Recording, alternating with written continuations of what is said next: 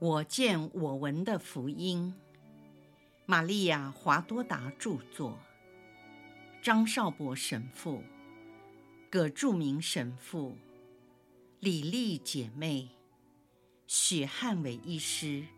联合翻译。第三册：耶稣光荣的复活至圣母蒙召升天。第六百三十二章，耶稣在不同的地方显现给不同的人。三，耶稣显现给恩格迪的哑巴郎，并赏赐他死在自己的怀中。这里是恩格迪镇的广场，多柱式的庙宇。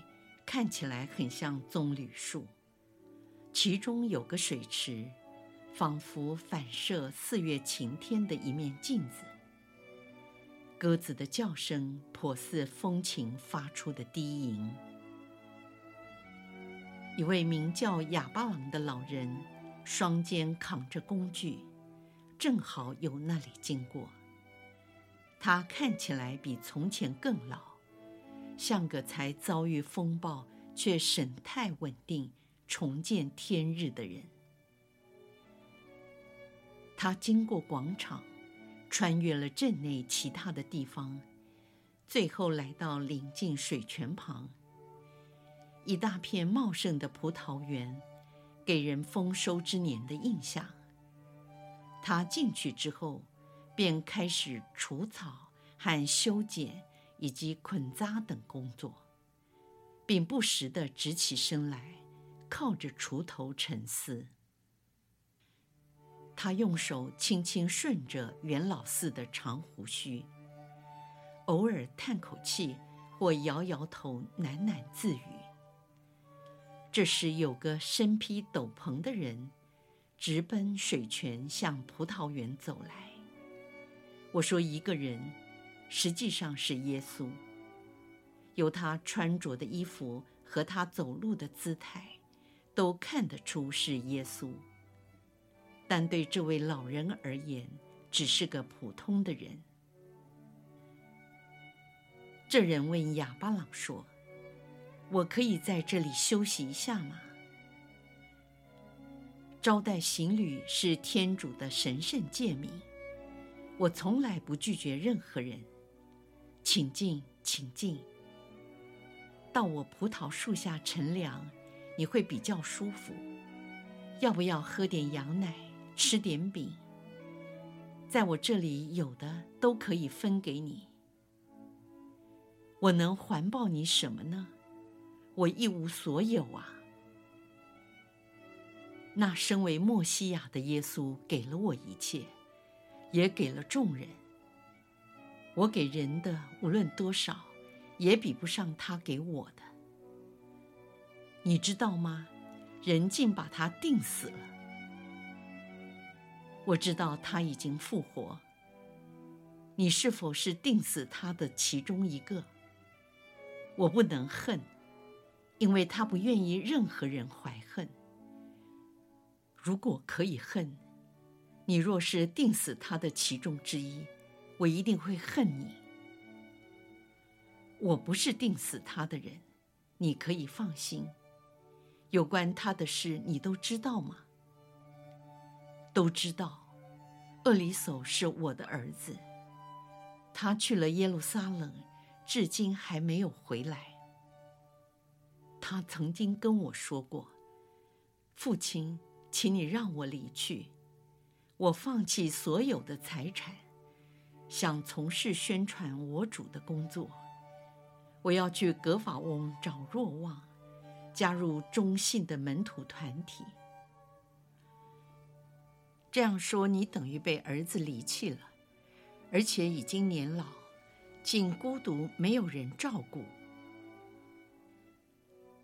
你说的离弃，正是我梦寐以求的喜乐。我儿原来得了麻风病。我早已经失去了他，是莫西亚将他还给了我。难道我儿去从事宣传我主的工作，我就失去了他吗？当然不是，因为我在永生天国里又可以找到他。不过你说话的态度令我心生怀疑，你是不是圣殿派来的特务？你是来迫害那些相信他已经复活的人吗？那你就打击我吧，我不会跑的，我不会效法多年前那三位贤士而逃避黑落德王的愤怒。我在这里注定了，如果为耶稣而死，反而要跟他一起到天上，这样也满全了我去年的祷告。这是真的。那时你还说，我满心期待我的天主，他俯听了我。你怎么知道？难道你是耶稣的门徒？或者当我求他时，你就在他身边？啊，如果真是这样，请你帮我提醒耶稣，不要忘记我的呼求。说完，便匍匐在地上。认为自己正面对一位宗徒，恩格迪的哑巴郎，是我，起来。耶稣说着，向他伸出双臂，显露了身份，并邀请他投入怀中，紧靠着自己的圣心。就在这时，有个孩童，后面还跟着一位青年。他们进入了葡萄园，叫着：“父亲，父亲，我们来帮你的忙了。”但孩子的战音被老人强而有力的叫声所掩盖，是真正解放的呐喊。他说：“我在这里，我来了。”并极尽全力扑倒在耶稣的怀中，大声说。耶稣，神圣的默西亚，我把我的灵魂交付在你的手中。幸福的死亡，令人羡慕的死亡，死在耶稣的圣心上，死在四月充满了鸟语花香、绿草如茵、宁静和平的乡下。耶稣轻轻把老人放在迎风摇曳的草地上，和一排葡萄树下，然后转身向惊慌失措、哭泣的孩童们说：“别哭，他死在主的怀中。凡死在主内的人是有福的。孩子们，你们去传报给恩格迪全镇的居民说。”你们的会堂长已看到了复活的基督，是他满全了会堂长生前的祷告。不要哭，不要哭啊！然后抚摸着孩子，领他们走向葡萄园的出口。耶稣转身回到死者前，理顺了他的胡须和头发，并将双眼合上，安放好手脚。再把老人工作时搁置一旁的斗篷盖在他的身上。耶稣留在那里，直到听见传来路人说话的声音，才站起身来，显现出光明的真相。跑进来的人都看见了他，便惊叫起来，并急忙跑向耶稣跟前。但他在一片比太阳还要强的光中。从他们面前隐没了。耶稣在格里特溪旁显现给厄瑟尼派的人厄里亚。格里特溪是一条湍流在一座寸草不生、光秃险峻山脚下的小溪。厄里亚正在祈祷。他面容憔悴，满脸胡须，身穿棕灰羊毛织成的粗硬短衫，看起来和围绕他的山壁颜色相近。忽然，他听到一阵狂风暴雨的雷声，便仰起头来。他看见耶稣出现在峭壁突出的一块岩石上，下面是那湍流的溪水。是师傅。他立刻匍匐在地。是我，厄里亚。你是否感受到星期五预备日的地震？感受到了。那天我去了耶利哥，进入尼可的家，但我没见到任何一位敬爱你的人。于是我向别人打探你的消息，他们非但不理我，还攻击我。后来又感受到另外一次地震，威力不如第一次，所以我来到这里，目的是为了做补赎。因为我想，天主已打开了他易怒的闸门，打开的是天主仁慈的闸门。我死而复活了，你看我的武伤。你去大博尔山，到天主的仆人们那里去，并告诉他们是我派遣了你。于是降服了他，立刻不见了。在腓利波的凯撒勒雅城堡，耶稣显现给多尔卡和他的小孩。多尔卡在一座堡垒的阳台上，双手托着他小儿的肩膀，扶着他学习走路。他弯着腰，没有看到耶稣的出现。当他缓慢地把孩子松开。看着他步伐稳健，快速地直向堡垒的一角跑去。为了怕孩子跌倒或有成朵的空隙失足坠落，他立即直起身来追了过去。这时他才看见耶稣搂抱着孩子，并口亲他。那女人动也不敢动，她大叫一声。致使附近庭院中和屋里的人都探头到窗外观望。是主，是主，是莫西亚，他真的复活了。但当众人蜂拥而至，耶稣却隐没不见了。你发疯了，你在做梦，是光线的幻觉使你见鬼了。啊他真的活着，你们看，我的孩子仍然定睛向那边看。他手上拿的苹果，美丽的像他的小脸蛋一样。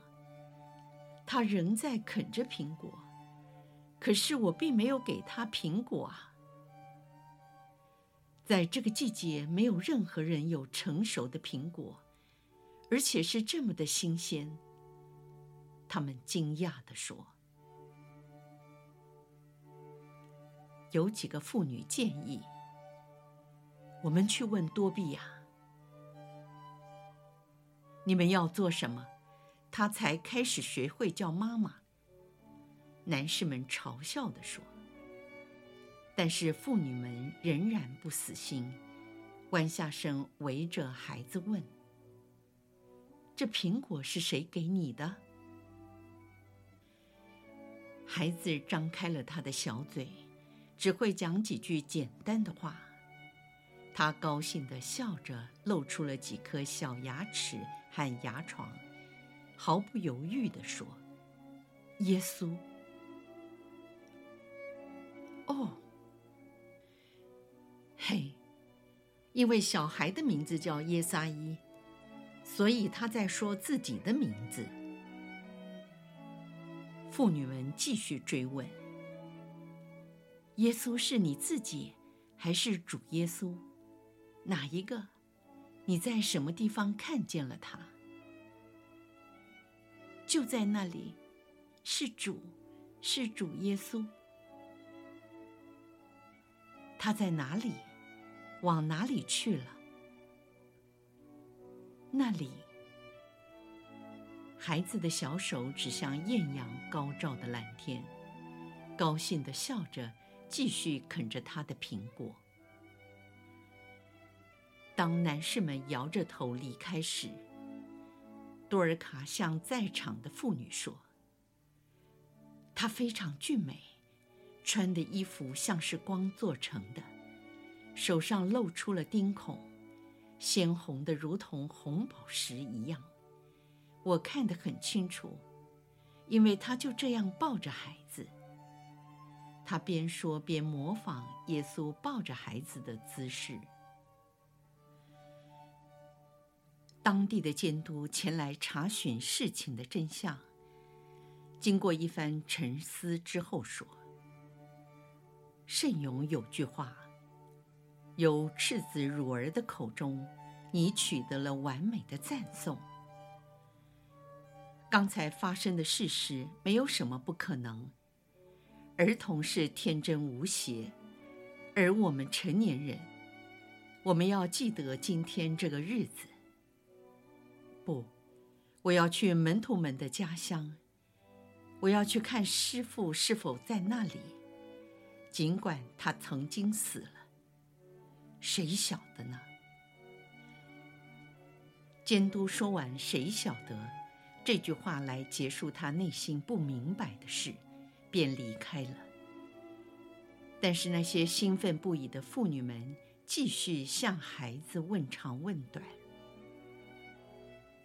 孩童只是笑着重复地说：“耶稣在这里，以后又去了那里。主耶稣。”他手舞足蹈地用小手指着耶稣站过的地方，然后又指太阳，他消失的方向。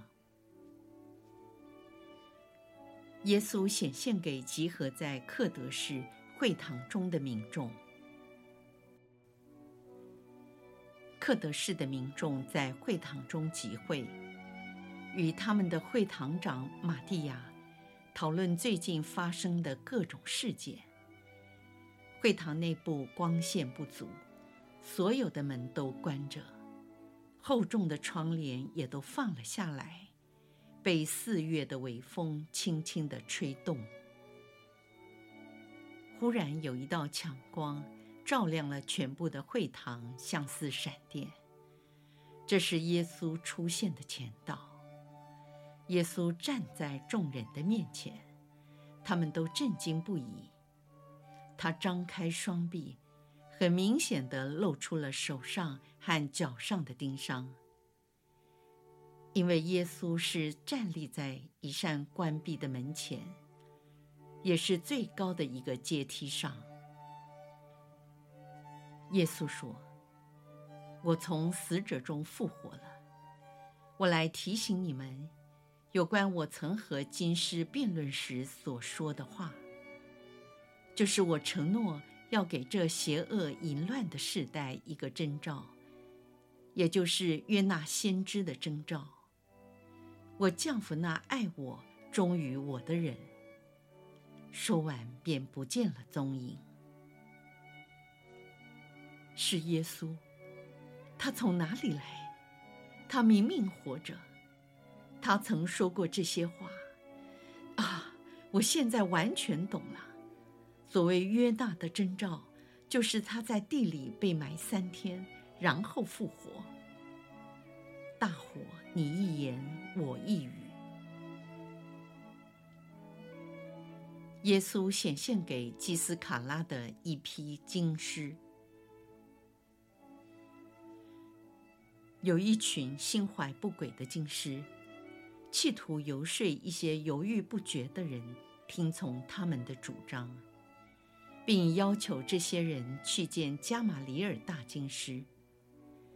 加玛里尔已经有好一段时间深居简出，不愿意见任何人。我们说过了，加玛里尔不在这里，也不知道他去了哪里。他来过，参考了几卷经书之后，一言不发地走了。他面容憔悴，神情惊骇，显得老了许多。经师们对回话的那些人很不客气，边走边说：“连加玛里尔也疯了，跟西满一样，那个加里勒亚人没有复活，这不是真的，不是真的，他绝不是天主，这不是真的，没有一样是真的，只有我们才在真理中。他们那样惶恐地强调，说这不是真的。证明了他们的内心害怕不安，这一切可能都是真的，只好自我安慰。他们离开了房间，绕到后面，直向大经师希里尔的墓地走去。途中仍在高谈阔论。当他们抬起头时，都大惊失色，拔腿就跑。原来耶稣出现在他们眼前。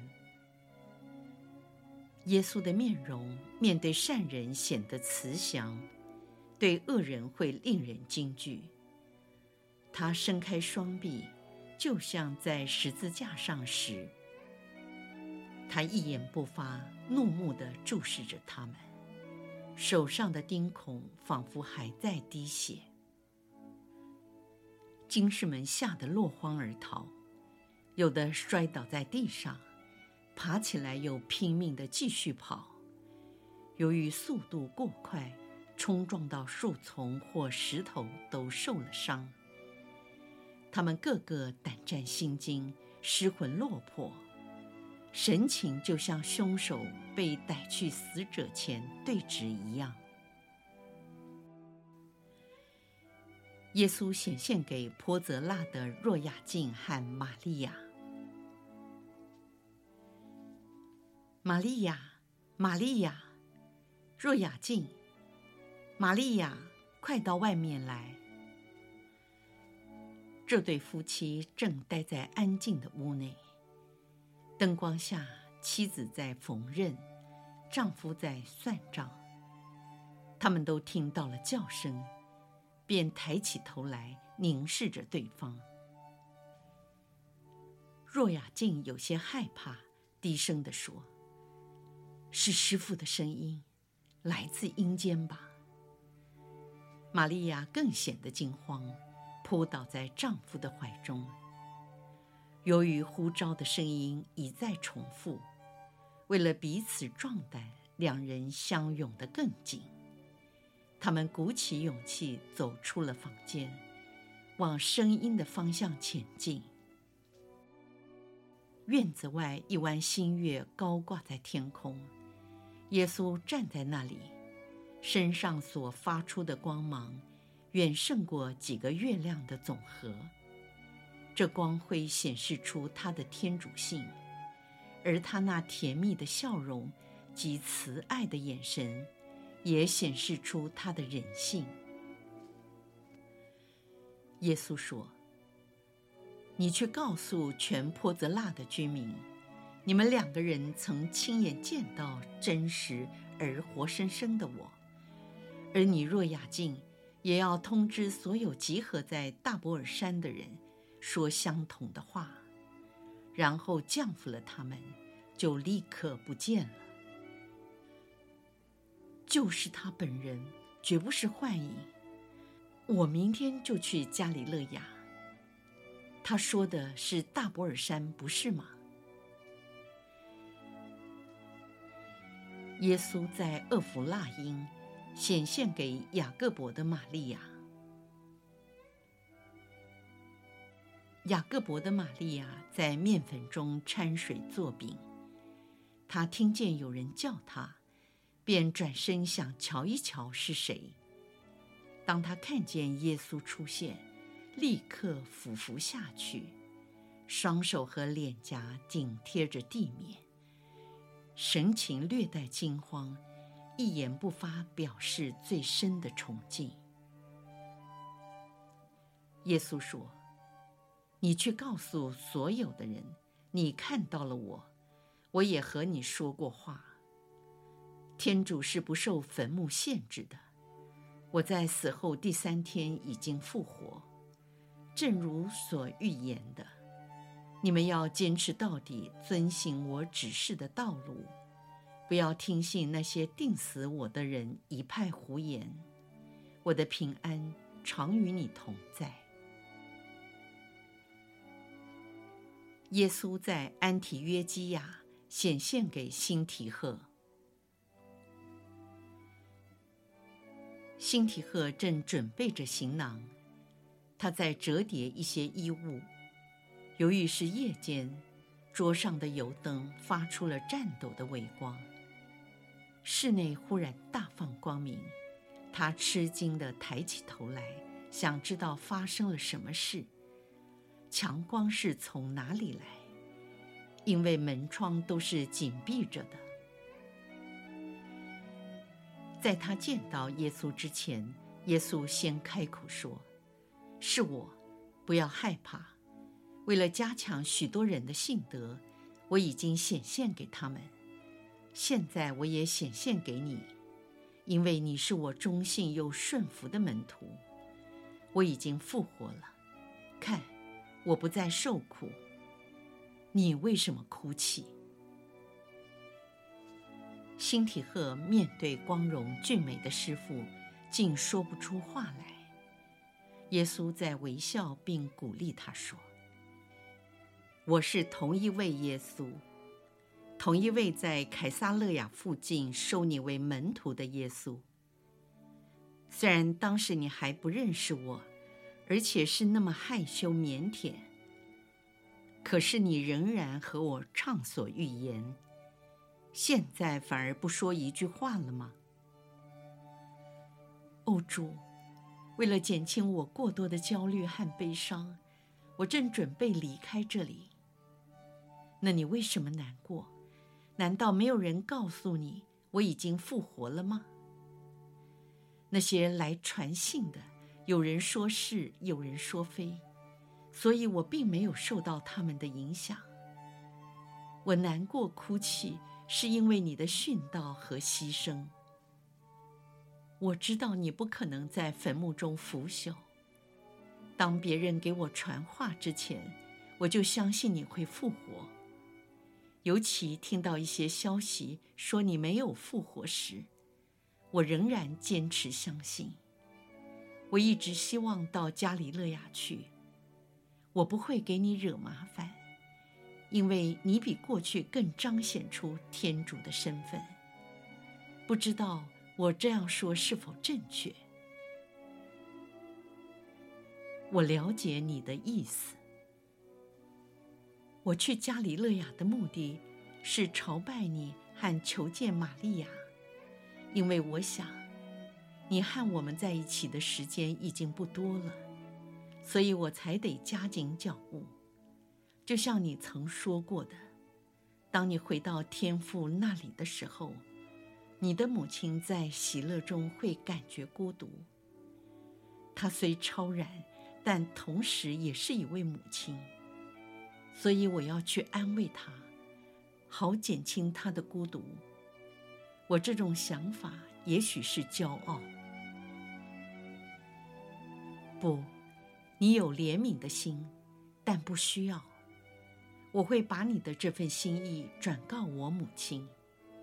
你不必亲自前去，你必须留在这里继续为我工作，因为现在比过去更需要你。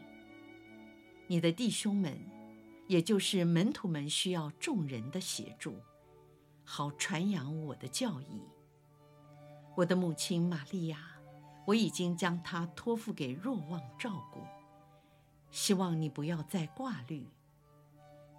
你要因为亲眼见到了我而振作，我的降福也加添你的力量。辛提赫非常渴望口亲耶稣，但是他不敢。耶稣遂说：“你来。”他这才鼓起勇气。双膝跪着走向耶稣，有意口亲耶稣的脚，但当他发现到脚上的钉痕时，又胆怯了，只抓住耶稣衣服的边缘，哭泣小声地说：“那些人给你做了什么啊？”然后又追问：“若望腓利斯他怎样了？”他很幸福，他只记得爱，并生活在爱中。辛提赫，祝你平安，便隐没不见。这妇人以朝拜青虫的姿势仍然跪着。当她扬起脸来，双手稍微伸开，泪水由两颊滑下，嘴角却带着微笑。